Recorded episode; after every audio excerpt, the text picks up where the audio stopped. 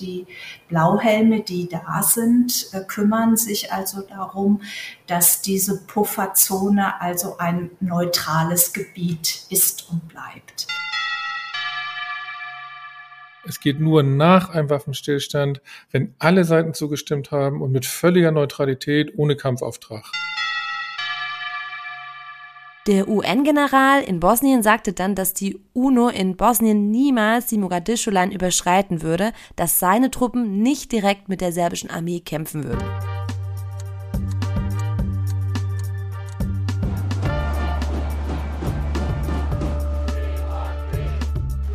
Disarm Friedensgespräche mit Linda Peikert und Jan van Aken. Sag mal, Jan, du warst ja als UN-Waffeninspekteur unterwegs, aber ich habe auch mal ein Bild von dir gesehen mit einem blauen Helm auf. Ja, das stimmt. Das war aber echt nur ein Tag. Also diese UN-Biowaffeninspekteure, die sind ja eher blaue Mützen, also haben so eine blaue Cappy auf und haben ihre weißen Toyotas, wo groß UN draufsteht, aber haben keine blauen Helme. Aber ein Tag war ich mal im blauen Helm unterwegs. Und zwar war ich ja vor vier Jahren noch mal bei der WHO. Und da muss man so ein, so ein erweitertes Sicherheitstraining machen, falls man mal in eine richtig gefährliche Region geschickt wird. Und das ein Tag von wirklich so richtig hautnah auf dem Truppenübungsplatz mit gestellten Situationen. Du wirst entführt, Sack über den Kopf und Angriffe mit Schusswaffen. Also so richtig heftig. Und da läuft man dann auch den ganzen Tag mit einem blauen Helm rum und so einer blauen schusssicheren Weste und so alles blau. Meine Frau meinte, ich sehe darauf aus wie ein Schlumpf. wie ein Schlumpf, wobei Schlümpfe ja eigentlich eine weiße Mütze aufhaben. Aber sag mal, wie war denn das für dich? Ähm, wie das für mich war? Ja, ich kann mir das ganz schlecht vorstellen, ne? wenn man so jetzt da entführt wird oder solche Simulationen. Wie hat sich das für dich angefühlt? Also wir sind da schon gut darauf vorbereitet worden. Das Ganze war eine Woche lang und dann hast du vorher auch schon viele Situationen durchgespielt, also so, sozusagen in der Schulklasse mäßig. Und es war auch tatsächlich echt eine UNO-Psychologin mit dabei, die auch immer wieder gecheckt hat, ob alle damit fein sind, dass dann niemand allein von dem Training schon was mit nach Hause nimmt. Das war aber teilweise echt so realitätsnah, dass das schon heftig war. Also dann fährst du da und hast einen Checkpoint und du rechnest jetzt damit, dass irgendwas passiert, aber plötzlich wird aus dem Hinterhalt geschossen, die zerren dich hinter einen Stein und sagen, lauf, lauf, lauf und da rennst du wirklich um dein Leben, obwohl du dann fünf Sekunden später schon wieder weißt, es war ja alles nur Platzpatrone und trotzdem war das schon relativ dicht dran. Also ich meine, ich war nie in solchen Situationen. Von daher war das alles ein gutes Training, falls doch mal irgendwas ist. Aber die Wahrscheinlichkeit, dass sowas passiert, ist bei den Sachen, wo ich unterwegs war, fast gleich null. Ja, aber dass sich das dann so wirklich echt anfühlt, das kann ich mir schon vorstellen. Also ich musste mal, bevor ich so abends weggehen durfte, als junges Teenager-Mädchen einen Selbstverteidigungskurs machen und da gab es auch so eine Simulation am Ende von dem Tag, wo man dann so überfallen worden ist. Man wusste auch schon wo und ich muss sagen, ich habe eigentlich alles vergessen, was ich an dem Tag gelernt habe und habe dem Typ so derartig in den Intimbereich getreten, dass dieser arme Trainer die nächsten Minuten erstmal halt nicht mehr laufen konnte. Aber das hat sich einfach so echt angefühlt, weißt du? Ja, war genau so. Ja. ja, also zum Thema Blauhelme, da sind wir drauf gekommen, als wir im Juli beim Sommerfest von Medico waren in Berlin. Und da wurde es so auf deinen Auftritt im Frühjahr bei Anne Will angesprochen. Und davon habe ich jetzt natürlich auch einen kleinen Ausschnitt dabei. Das war am 5. März bei Anne Will in der ARD. Wir verlinken euch natürlich aber auch in den Show Notes. Hallo und herzlich willkommen bei uns. Guten Abend. Aber was können wir denn jetzt neu denken? Was lernen wir denn aus der Geschichte? Die OSZE hat es nicht geschafft. Also wenn wir sagen, es gibt ich sage jetzt mal UN-Mandatsgebiet, Kontrolle der, der Vereinten Nationen über mehrere Jahre, das muss ja umgesetzt werden. Sollen das denn möglicherweise chinesische Soldaten sein, die das vor Ort umsetzen? Das wäre eine sehr, sehr große Sicherheitsgarantie für die Ukraine, denn Putin wird niemals auf einen chinesischen Soldaten schießen. Niemals.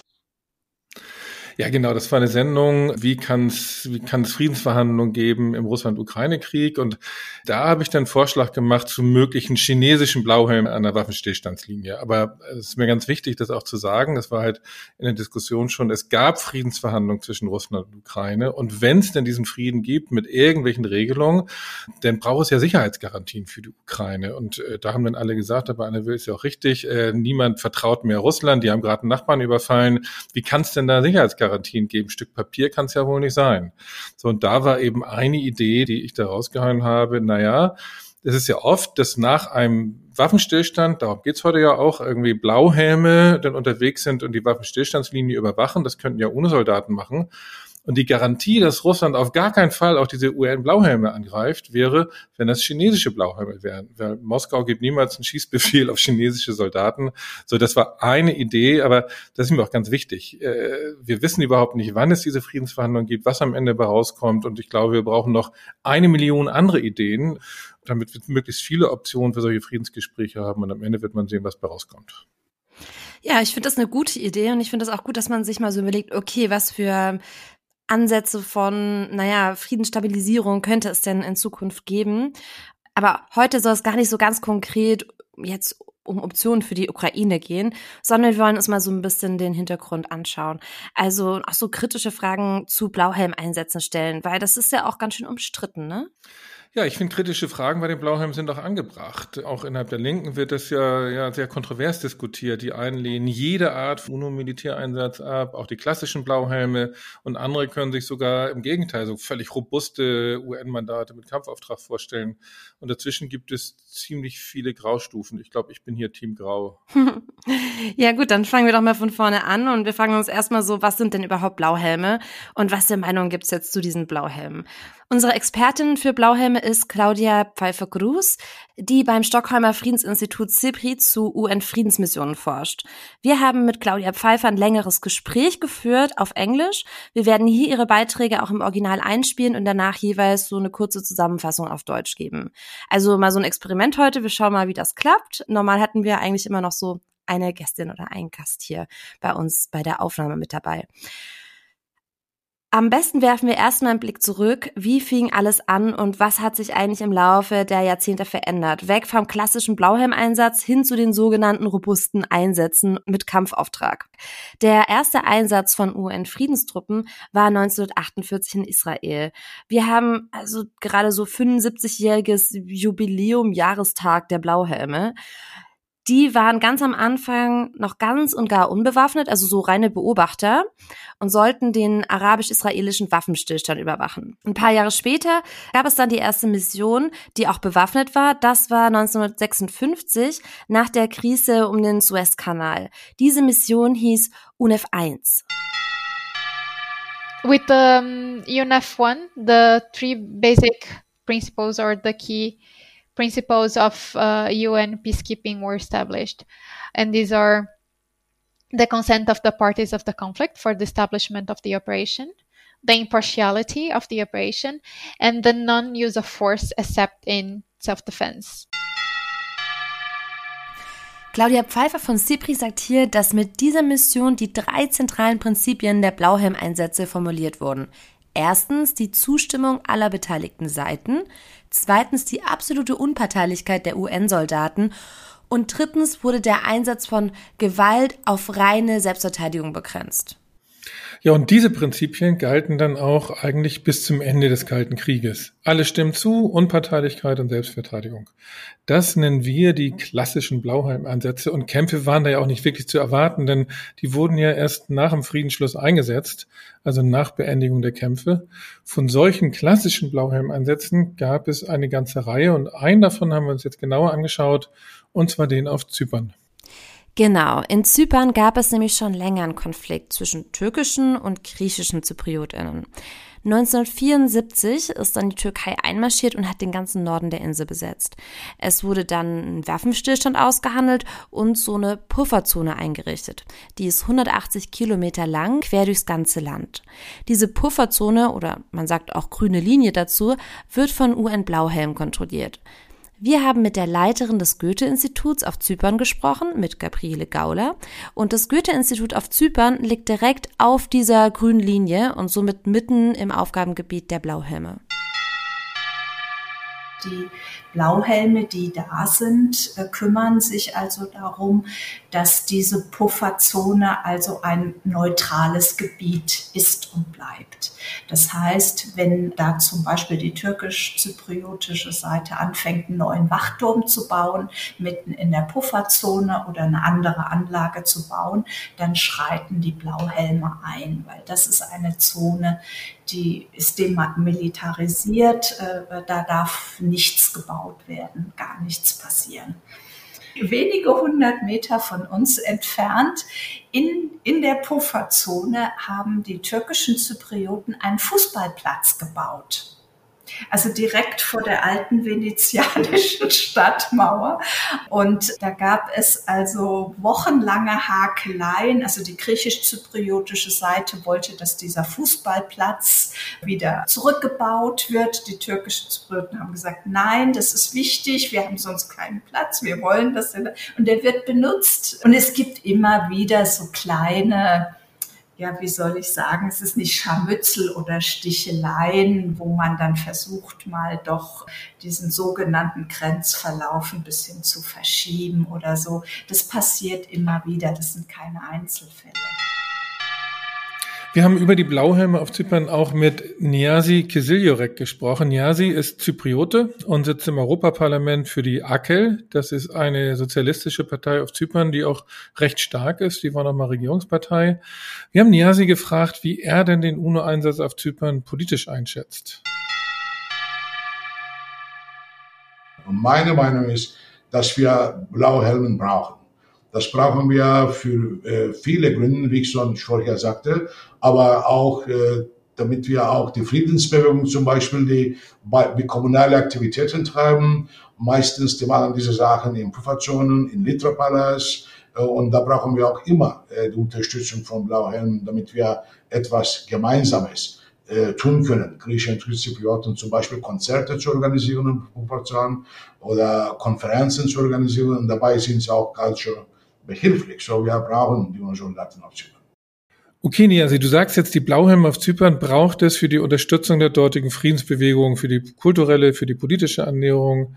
Aber wenn wir jetzt mal global schauen, was sagst du als Linke aus Zypern insgesamt zu Blauhelmen? Ja, nein, vielleicht? Das ist natürlich eine Sache, dass wir im Allgemeinen darüber reden was die UNO, Blauhelmen überhaupt äh, auf der Welt treiben und machen. Das ist eine Sache, das können wir diskutieren. Aber wenn es um Zypern geht und was auf Zypern stattfindet, da denke ich, dass UNO-Soldaten sind notwendig. Und äh, weil wir haben einen ethnischen Konflikt, es geht weiter an, es kann zu jeder Zeit zu einem heißen Konflikt äh, kommen. Das haben wir jetzt im kleinen Dorf Pila gesehen und erlebt und, und für, für, für mehreren Gründen. Die UNO-Soldaten müssen auf Zypern bleiben. Ich denke gerade, dass die Separatisten in Nordzypern, dass sie keine UNO-Soldaten möchten, das muss uns natürlich äh, Fragestellungen äh, führen, wieso sie das nicht möchten. Weil sie haben 40.000 türkische Soldaten und sie möchten eine Teilung, ewige Teilung durchzusetzen und deswegen brauchen sie keine UNO-Soldaten. Aber wir, die für Frieden und Wiedervereinigung uns einsetzen, ich glaube, da, wir brauchen die Soldaten abschieben. Das finde ich jetzt echt spannend, weil diese Rolle von Blauhelm habe ich vorher so noch gar nicht gesehen, auch als aktive Unterstützung einer lokalen Friedensbewegung. Ansonsten habe ich da eigentlich eine ähnliche Position wie Niasi. Ich kann mir Blauhelm-Einsätze unter bestimmten Bedingungen auch vorstellen und das sind die, die wir schon genannt haben. Es geht nur nach einem Waffenstillstand, wenn alle Seiten zugestimmt haben und mit völliger Neutralität ohne Kampfauftrag nicht jeder von solchen klassischen Blauhelmsätzen muss dann auch richtig sein, aber ohne diese Vorbedingungen finde ich diese Blauhelme eigentlich komplett falsch. Trotzdem ist es auch immer noch ein Militäreinsatz und deshalb gibt es auch die Position zu sagen, nein, wir wollen gar keine Soldatinnen, wir lehnen jede Art von Militäreinsatz der UNO ab. Ja, ich kann das ja auch nachvollziehen, denn als grundsätzliche Position, äh, insofern sind Blauhelme ja auch schon ein Stück Realpolitik. Wir reden ja nicht über eine Perfect World, wo ich immer sagen würde, auf gar keinen Fall äh, bewaffnete Blauhelme, sondern auf Zypern war ja Krieg. Es ist geschossen worden, Menschen sind gestorben und bis heute stehen noch mehrere Zehntausend türkische Soldaten im Norden der Insel. Dann haben sich die beiden Seiten 1974 auf einen Waffenstillstand geeinigt. Aber so ein Waffenstillstand, der kann ja mal schnell gebrochen werden. Und da jetzt eine Pufferzone zu haben, die neutral kontrolliert wird, damit eben die verfeindeten Militärs gar nicht mehr direkt aufeinander treffen können, das hat bestimmt geholfen, Eskalation zu vermeiden. Und in einer solchen Situation, muss ich ehrlich sagen, finde ich von allen schlechten realpolitischen Optionen die UNO-Blauhelme immer noch am besten. Und dann nochmal ein anderer Einwurf, der häufig gemacht wird. Wenn schon blaue Helme, dann sollten sie möglichst von kleineren Staaten kommen und nicht von größeren, mächtigeren Staaten, denn die würden damit dann nur ihre eigenen Interessen verfolgen. Also Blauhelme lieber aus Finnland, Uruguay und der Schweiz, nicht aus Deutschland oder den USA. Ja, ich finde das auch einen spannenden Gedanken. Ich habe das auch lange vertreten. Jetzt habe ich mittlerweile so ein paar Fragen dran und, und bin da noch nicht so ganz entschieden.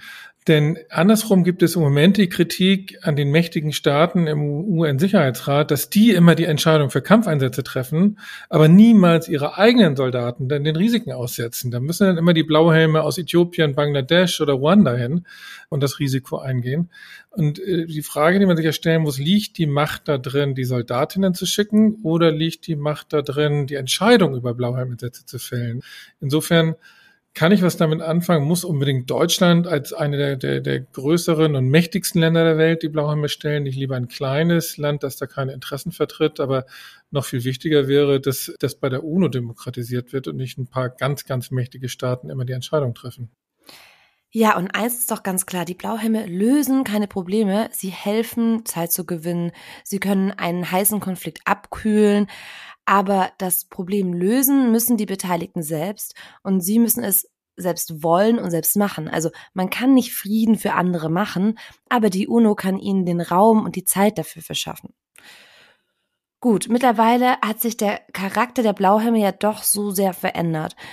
Mit dem Ende des Kalten Kriegs kamen dann die sogenannten robusten Einsätze in Somalia, in Bosnien, später dann Kongo oder Mali, die bis heute laufen das hat mit den klassischen Blauhelmeinsätzen eigentlich nur noch wenig zu tun. Ja, und ich finde, bevor wir da jetzt mal im Detail drauf eingehen, erst noch mal die Frage, was heißt eigentlich robuster Einsatz? Und jetzt wird es ein bisschen äh, juristisch fast. Schauen wir mal auf die Charta der Vereinten Nationen. Die ist in verschiedene Kapitel unterteilt. Und das Kapitel 6 ist dort überschrieben mit die friedliche Beilegung von Streitigkeiten finde ich nach wie vor eine tolle Überschrift für ein Kapitel der, Vereinten Nationen Charta. So, in Kapitel 6 geht es um Verhandlungen oder mögliche Lösungen von Konflikten, die durch den UN-Sicherheitsrat vorgeschlagen werden können. Alles friedlich, nichts Militärisches, ohne Zwang, alles. Und dann kommt Kapitel 7 und da geht es um Maßnahmen bei Bedrohung oder Bruch des Friedens. Da steht zwar auch noch Diplomatie drin am Anfang und dann kommen Wirtschaftssanktionen und wenn das alles nichts hilft, dann sieht die UN-Charta in Kapitel 7 auch den Einsatz von Streitkräften vor zur, und das ist jetzt ein Zitat, zur Wahrung oder Wiederherstellung des Weltfriedens also Wiederherstellung des Weltfriedens, darunter wird eben auch der Einsatz von Waffengewalt verstanden. Nicht nur zur Selbstverteidigung, sondern richtig, die UNO ist denn als Armee, als Militär gegen den Aggressor im Krieg. Und das ist dann das sogenannte robuste Mandat bei dem es einen echten Kampfauftrag gibt und nicht eben nur die Beschränkung auf Selbstverteidigung, wie früher bei den klassischen Blauhelmeinsätzen. Mittlerweile ist es üblich in der politischen Diskussion, dass man alle UN-Einsätze, die ausdrücklich auf Kapitel 7 der UN-Charta Bezug nehmen, als robust zu bezeichnen, während alle anderen, also die klassischen Blauhelme, wie wir sie nennen, als Kapitel 6 Einsätze bezeichnet werden. Ja, und rückblickend lässt sich sagen, dass es mit dem Ende des Kalten Kriegs einen großen Bruch gab. Vor 1990 waren praktisch alle Blauhelm-Einsätze unter Kapitel 6 und folgten den drei Grundprinzipien. Zustimmung von allen Seiten, Neutralität und Waffen nur zur Selbstverteidigung. Das ändert sich dann radikal nach 1990. Da waren nämlich die meisten Einsätze mit einem robusten Mandat ausgestattet. Wir haben Claudia Pfeiffer gefragt, warum das denn so war und was da mit dem Ende des Kalten Kriegs plötzlich anders wurde. To the end of the of the Cold War, the UN peacekeeping operations were primarily um, based on Chapter uh, 6 of the UN Charter. This changed towards the end of the Cold War because the nature of the conflicts uh, started to change as well. So we start having more civil wars with the conflicts being primarily civil wars, at least one of the parties of the conflict was not a state. And then this end up blurring the principle of consent of the parties. Because even if you had the consent of the state, one of the parties was not even a state. So that's when the one of these principles started to to get blurred. And at the same time, if you have consent of only one of the parties, then the idea of neutrality started to get also blurred. Then there was also something else that happened in 92, which was this idea that again that the UN should play a more prominent role, like that was coming from the Security Council. So it was a response to the changing environment in which you start seeing more civil wars and less international conflicts, and um, and in response to a request to the from the Security Council to strengthen the preventive diplomacy of UN peacekeeping operations, um, the Secretary General at the time, Boutros Boutros Ghali, submitted an agenda for peace. And this was a document that was basically a blueprint for the future of UN peacekeeping operations. And the idea is that the UN peacekeeping operations will have the possibility of being carried out under Chapter 7, that is, having the possibility of using military force in, in disputes uh, if that was necessary.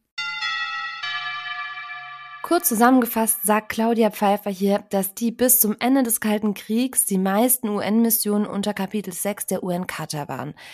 Dann änderten sich zwei Dinge. Zum einen die Art der Konflikte. Es gab mehr Bürgerkriege und in Bürgerkriegen ist mindestens eine Seite kein Staat und es gab dann eben auch nicht mehr die Zustimmung von allen Seiten wie früher, sondern meist eben nur von der staatlichen Seite.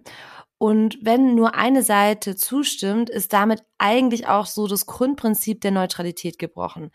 Als zweiter Faktor kam 1992 hinzu, dass die UN eine größere Rolle spielen sollte nach dem Ende des Kalten Krieges. Das kam vor allem aus dem Sicherheitsrat und auf dessen Anregung hin legte der damalige UN-Sekretär eine Agenda for Peace vor, in der auch Blauhelm-Einsätze unter Kapitel 7 äh, vorgesehen waren, mit dem Mandat zur Gewaltausübung, wenn es nötig war. Ja, und genauso kam es dann auch. Das gab dann gleich eine ganze Reihe von Einsätzen mit robustem Mandat, Somalia, Ruanda, Bosnien, und ihr alle kennt diese Namen, weil sie alle in fürchterlichen Katastrophen endeten. Der Völkermord in Ruanda, dann Srebrenica in Bosnien. Es ist eigentlich auch nicht richtig, hier von Peacekeepers zu reden, denn da war kein Frieden, der zu erhalten war. Im Nachhinein ergibt sich eigentlich so das Bild, dass der UN-Sicherheitsrat aus politischen Gründen direkt in Bürgerkriegen eingreifen wollte, militärisch, aber darauf überhaupt nicht richtig vorbereitet war. In Somalia zum Beispiel wurde das Mandat der Blauhelme ständig verändert, so dass sie völlig unvorbereitet mitten in blutige Kämpfe geraten sind.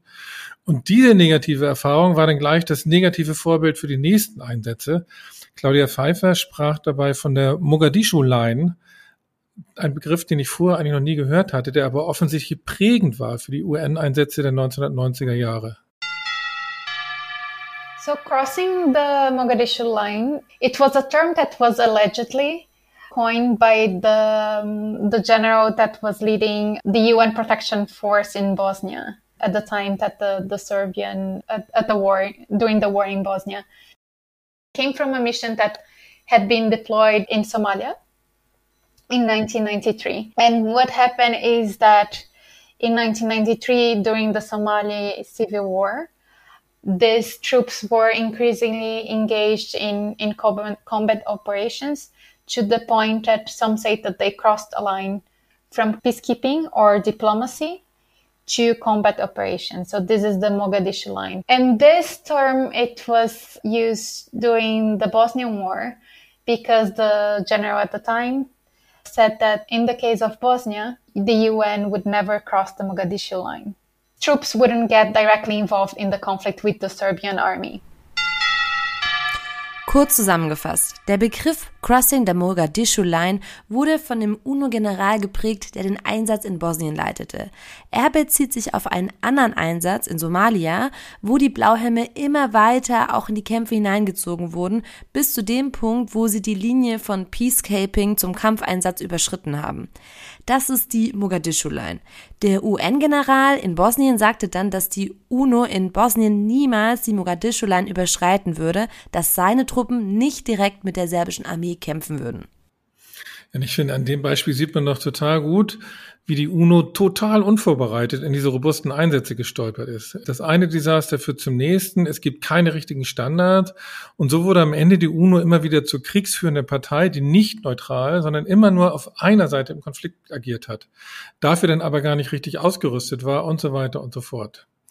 Ich persönlich muss ja sagen, ich bin gegen jeden robusten Militäreinsatz der UNO, denn Am Ende bedeuten diese Kapitel 7 Einsätze immer, dass die UNO auf einer Seite mitkämpft und versucht, einen Krieg zu gewinnen, rein militärisch.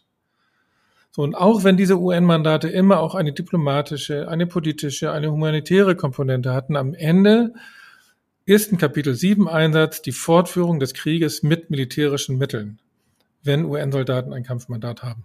Und das finde ich falsch. Ja, Jan, ich verstehe das, aber auf der anderen Seite gibt es auch diese Gräueltaten in Ruanda, Srebrenica und diese ständigen Überfälle im Kongo. Und da kann man doch nicht einfach nur zusehen. Also ich meine, es gibt doch einen Punkt, wo ein schlechter UNO-Einsatz vielleicht besser ist als diese Gräueltaten, oder?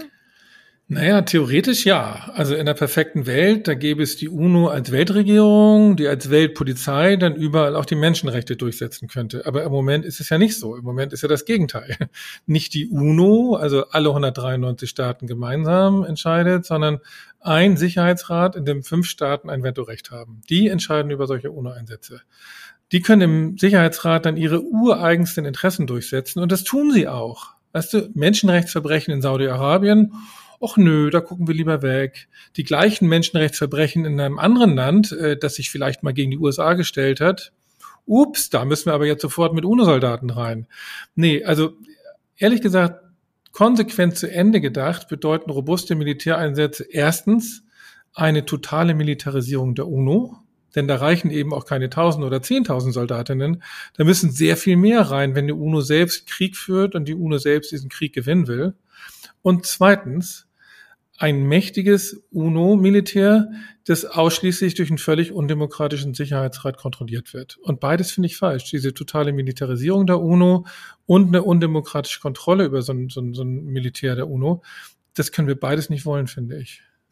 Und da muss man auch ehrlich sagen, das ist ja kein Zufall, dass es kaum noch neue UN-Einsätze gibt. Ich meine, der letzte wurde vor neun Jahren, 2014 beschlossen. Und mittlerweile sind die robusten Einsätze fast überall auf der Welt in Verruf geraten. Im Kongo oder Mali wird die UNO als rein westliches Instrument gesehen, in, in Mali sogar als rein französisches Instrument und deswegen werden sowohl der Einsatz in Mali noch in diesem Jahr beendet, der in Kongo im nächsten Jahr. Das heißt, es wird mittlerweile in der Welt überhaupt nicht mehr als positive Lösung gesehen, diese UNO-Militäreinsätze. Ja, und zu Mali haben wir auch eine Aktivistin gesprochen, Aysata lebt in Mali und arbeitet dort in einer NGO. In Mali ist seit 2013 die MINUSMA unterwegs, die UN-Stabilisierungsmission für Mali. Mit rund 13.000 SoldatInnen ist es eine der größten UN-Missionen und auch eine der blutigsten. Mehr als 300 MINUSMA-Angehörige sind in den letzten zehn Jahren getötet worden. Auch die Bundeswehr ist mit bis zu 1.400 SoldatInnen an dem Einsatz beteiligt. Noch läuft die MINUSMA, aber in diesem Sommer hatte die Militärregierung in Mali den Abzug aller UN-Truppen gefordert. Daraufhin beschloss der UN-Sicherheitsrat im Juli diesen Jahres das Ende der Mission bis zum Jahresende. Wir haben Aissa zur Stimmung in Mali gefragt und wie sie die UN-Blauhelme sieht.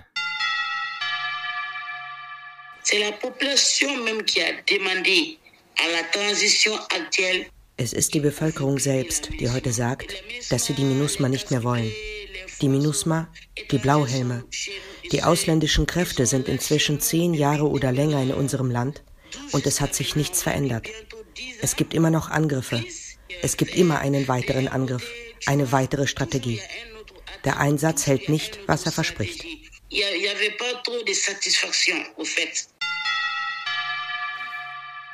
Ja, das ist echt genau das, was wir aus vielen Ländern hören, wo die UNO-Truppen im Einsatz sind. Und diese Ablehnung, die hat natürlich ganz viele Gründe. Zum einen ist das da diese ganz offensichtliche Parteilichkeit der Einsätze. Die kämpfen ja meist in einer Seite im Bürgerkrieg und versuchen ihn gegen eine andere Seite zu gewinnen. Und das andere sind dann die Übergriffe und die Fehler der UNO-Truppen. Also man muss sich das mal vorstellen, bei einem Einsatz in Haiti, da haben UN-Soldatinnen Cholera eingeschleppt, haben eine Epidemie ausgelöst, bei der am Ende fast 10.000 Menschen gestorben sind. Und als letztes auch noch, oft verändert sich eben trotz äh, UN-Militär über Jahre hinweg nichts zum Guten, genau wie er es ja gesagt hat. Zehn Jahre Einsatz und nichts hat sich verändert. Ja, das ist so krass, das muss man sich mal vorstellen. Zehntausend Menschen, die durch eine eingeschleppte Cholera dann in Haiti gestorben sind. Und außerdem wurden in Haiti auch äh, viele nachgewiesene Vergewaltigungen durch UN-Truppen aus Uruguay, Pakistan und Sri Lanka begangen. Ja, bis jetzt haben wir ja über die klassischen Blauhelmeinsätze bis zum Ende des Kalten Kriegs gesprochen.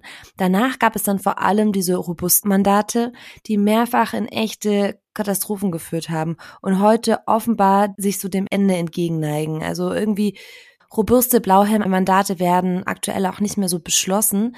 Und da fragen wir uns, was kommt jetzt? Und das haben wir auch Claudia Pfeiffer von CIPRI gefragt. The trend is that the UN will primarily focus on special political missions and not peacekeeping operations uh, in the close future, at least. But what we have been seeing also is that missions that focus on military aspects have been increasingly deployed by regional organizations. My concern with these new missions is that, at least the most recent ones, that they have been focusing primarily in military aspects of the conflict. So these are primarily international forces. And they lack peace building aspect that the UN peacekeeping operations have in general, which is focused on human rights, good governance, and so on. I don't think this is the way that you can solve a conflict. Claudia Pfeiffer sieht einen aktuellen Trend dahin, dass die UNO sich zumindest in nähere Zukunft auf die politischen Missionen konzentriert. Also Einsätze mit einem militärischen Charakter werden zunehmend durch regionale Organisationen durchgeführt. Ihre Befürchtung ist, dass diese regionalen Operationen fast ausschließlich militärisch sind, ohne den Peace-Building-Aspekt, der bei der UNO immer eine große Rolle gespielt hat. So sagt Claudia Pfeiffer, lässt sich ein militärischer Konflikt nicht sicher lösen. Ich finde diesen Blick echt interessant. Ich habe bis jetzt ja immer gedacht, der Weg müsste eigentlich zurückgehen. Also zurück zu den klassischen Blauhelm-Einsätzen, weg von den robusten Kampfeinsätzen. Aber Claudia Pfeiffer sieht ja eine dritte Phase auf uns zukommen, nach den klassischen Blauhelm-Einsätzen aus der Zeit des Kalten Krieges, von denen ja einige wie in Zypern jetzt bis heute noch laufen, und dann die robusten Einsätze der 90er, Nuller Jahre, sieht sie jetzt die Zukunft bei den UN-Missionen ohne militärische Komponente. Ähm, das ist spannend. Das ist eigentlich nichts ganz Neues. Auch diese, diese Militärmissionen heute haben ja immer auch eine politische Komponente. Das heißt, die UNO nimmt dann zivile Verwaltungsaufgaben, sie unterstützt rückkehrende Geflüchtete, die hilft bei, bei humanitären Einsätzen und achtet auch auf Einhaltung der Menschenrechte. Ich habe mal mir das angeschaut. Die UN-Mission im Kosovo zum Beispiel hat eine Spezialeinheit gegründet gegen Frauenhandel und Zwangsprostitution. Also all die Dinge, die ohne Militär und ohne Polizei auch in einer Nachkriegssituation gebraucht werden, um ein Land auf Dauer zu stabilisieren und für die Menschen sicherer zu machen. Da sieht Claudia Pfeiffer jetzt die dritte Phase der, der UNO-Peacekeeping-Mission auf uns zukommen. Ja, und dann stellt sich doch irgendwie die Frage, wie realistisch ist denn dein Vorschlag bei Anne Will, Jan? Also ich meine, chinesische Blauhelme an einer Waffenstillstandslinie zwischen Russland und der Ukraine, bräuchten die da nicht so ein besonders robustes Mandat? Was, wie würdest du das einschätzen? Nee, also eher gar nicht, sondern das wäre für mich ein klassischer Fall von Blauhelm-Einsatz. Die Idee geht ja um die Idee nach erfolgreichen Verhandlungen. Also wenn Russland und Ukraine einen Waffenstillstand haben, und wenn dann beide Seiten zustimmen, dann kann die UNO doch völlig neutral sein, dann braucht sie Waffen höchstens zur Selbstverteidigung. Äh, das wäre nicht anders als auf Zypern, nur halt viel größer und politisch aufgeladener, aber ein robustes Mandat und Kampfeinsatz, das sehe ich überhaupt nicht. Da würde ja plötzlich UNO plötzlich gegen Russland oder die Ukraine kämpfen, das kann kein Mensch wollen. Aber was meinst du, würde das denn überhaupt so gehen, so von vornherein zu beschließen, das müssten dann auf jeden Fall chinesische Blauhelme sein? Das ist echt eine heikle Frage. Ich habe das auch mit Claudia Pfeiffer diskutiert und ja, das gab schon Situationen in der Vergangenheit, wo bei den UN-Blauhelmen bestimmte Länder als Truppensteller ausgeschlossen wurden. Sie hat erzählt von, von einem Einsatz in Abyei im Südsudan. Da war lange Äthiopien der größte Truppensteller. Dann gab es aber einen Grenzkonflikt äh, zwischen Äthiopien und dem Sudan und daraufhin mussten dann innerhalb von wenigen Monaten alle Äthiopier raus aus Abyei. Das heißt, den Ausschluss ging's.